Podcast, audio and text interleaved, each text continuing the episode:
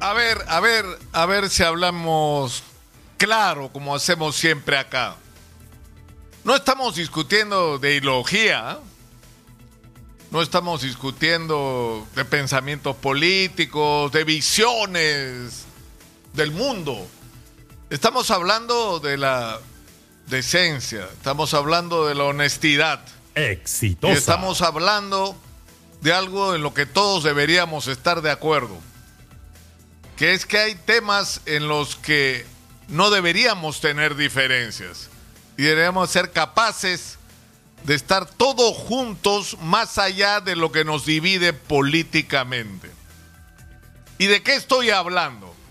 Estoy hablando de que tenemos al frente del país no un presidente que ha tenido 60 ministros en 12 años, que solo en el sector interior, pese a que la crisis de la inseguridad es una de las que más agobia a los ciudadanos, hemos tenido siete ministros, ministros que no han tenido tiempo ni instalarse, sino que estamos hablando de si el presidente de la República está involucrado o no en actos de corrupción. Y eso es un asunto muy delicado que es importante más allá de lo que diga o no la Constitución, porque esta tampoco, así como no es una discusión de ideologías, tampoco es una discusión que pertenezca al ámbito de lo que dice la ley y lo que dice la Constitución, no. Lo que queremos saber es la verdad.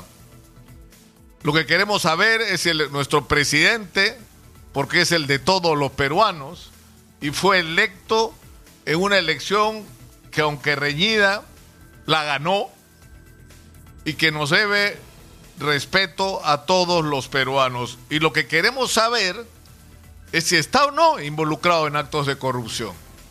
Y la respuesta solo nos la puede dar la fiscal de la nación, que es la única en capacidad constitucional de hacer una investigación sobre él. Es cierto que según la constitución del 93 no lo puedo acusar por esas cosas absurdas que ocurren en el Perú. Es decir, que tú puedes tener un presidente metido en corrupción o en otros delitos y según nuestra constitución, tú no lo puedes acusar. Es decir, tienes que mirar al techo y esperar sentado a que acabe su mandato para poder acusarlo de delitos de los que tú estás convencido y la investigación fiscal puede haber concluido que hay evidencia suficiente para meterlo preso. O sea, que si fuera un ciudadano como usted o como yo, estaría preso. Pero como es presidente, no lo puedes tocar. Así tengas la convicción de que ha cometido los delitos. Es absurdo. Es una de las cosas que hay que cambiar, obviamente, en la Constitución. Pero acá hay un problema muy serio, porque el presidente no solo tiene que enfrentar la acusación de que participó en el cobro de coimas para los ascensos militares y policiales, si se cobraba por los nombramientos, si se tejió o no una red de corrupción en el Ministerio de Transportes con su amigo Juan Silva, que él se resistió en sacar y cuando lo sacó puse a la persona más cercana a Juan Silva a seguir con el ministerio.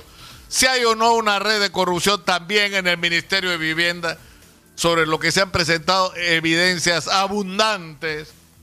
Es decir, si se ha participado en, enjuagues con congresistas para otorgar obras a, empresas designadas de antemano como ganadoras y por supuesto a cambio, todo eso está en investigación, pero tal vez lo más delicado para el presidente en este momento es una investigación ¿Qué es lo que ha dicho Bruno Pacheco.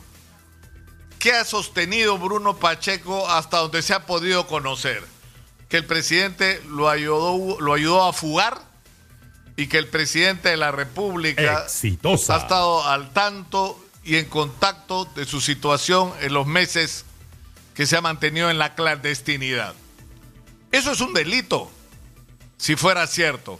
Eso se llama obstrucción a la justicia y está contemplado en nuestro Código Penal. Pero ¿cuál es el problema? Que la fiscal de la Nación así concluya que esta información es verdadera, es decir, que el presidente ayudó a fugar, a mantenerse oculto y estuvo en contacto con un prófugo de la justicia y por lo tanto obstruyó la justicia, no lo puedo acusar. Pero el problema es que la misma constitución imperfecta, esta del 93, dice en el inciso 9, artículo 118, lo siguiente. El presidente de la República, mejor lo leo textualmente, para que no quepan dudas sobre lo que estamos hablando. Dice que el presidente corresponde al presidente de la República cumplir y hacer cumplir las sentencias y resoluciones de los órganos jurisdiccionales. Repito, corresponde al presidente de la República cumplir y hacer cumplir las sentencias y resoluciones de los órganos jurisdiccionales.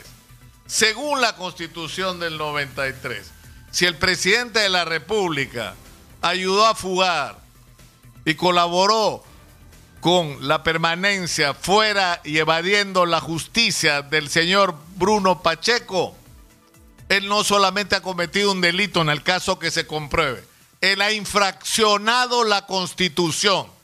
Y según la constitución del 93, esto habilita a la fiscal de la nación en el caso de que llegue a la conclusión de que el presidente sí estuvo involucrado en estos hechos, en estos hechos para denunciarlo ante la comisión permanente del Congreso para que ésta a su vez revisando la información de la fiscal acuse ante el pleno y pida tres posibles medidas contra el presidente.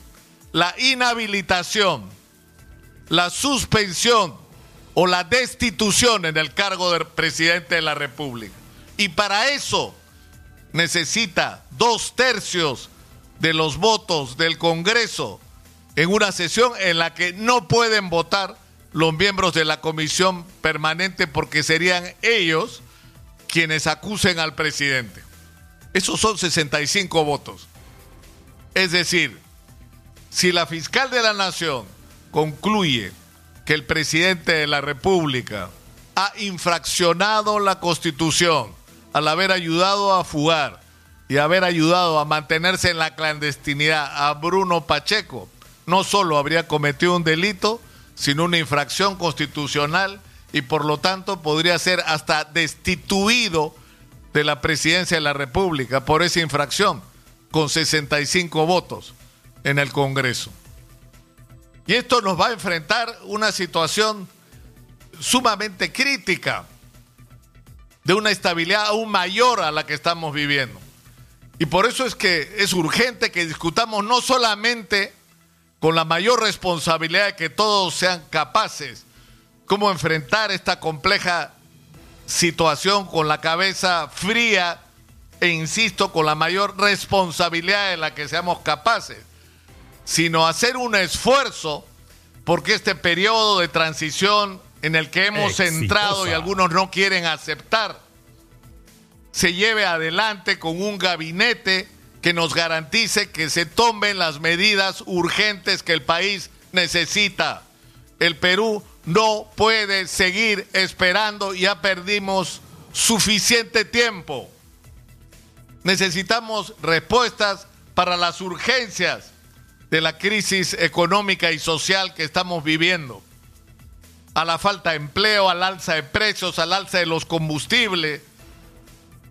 Es decir, yo no necesito contárselo porque todos y cada uno de los ciudadanos en mayor o menor medida lo están viviendo.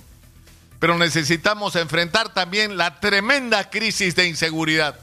Y eso requiere respuestas donde todas las instituciones tienen que poner de su lado, pero donde el Ejecutivo es clave porque es quien debe dirigir la guerra contra la delincuencia.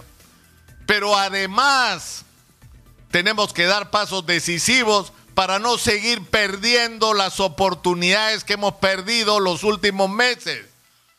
El precio de los minerales que ha bajado lentamente pero que tiende a subir ¿Y qué es lo que va a ocurrir según los especialistas de manera permanente en los próximos años?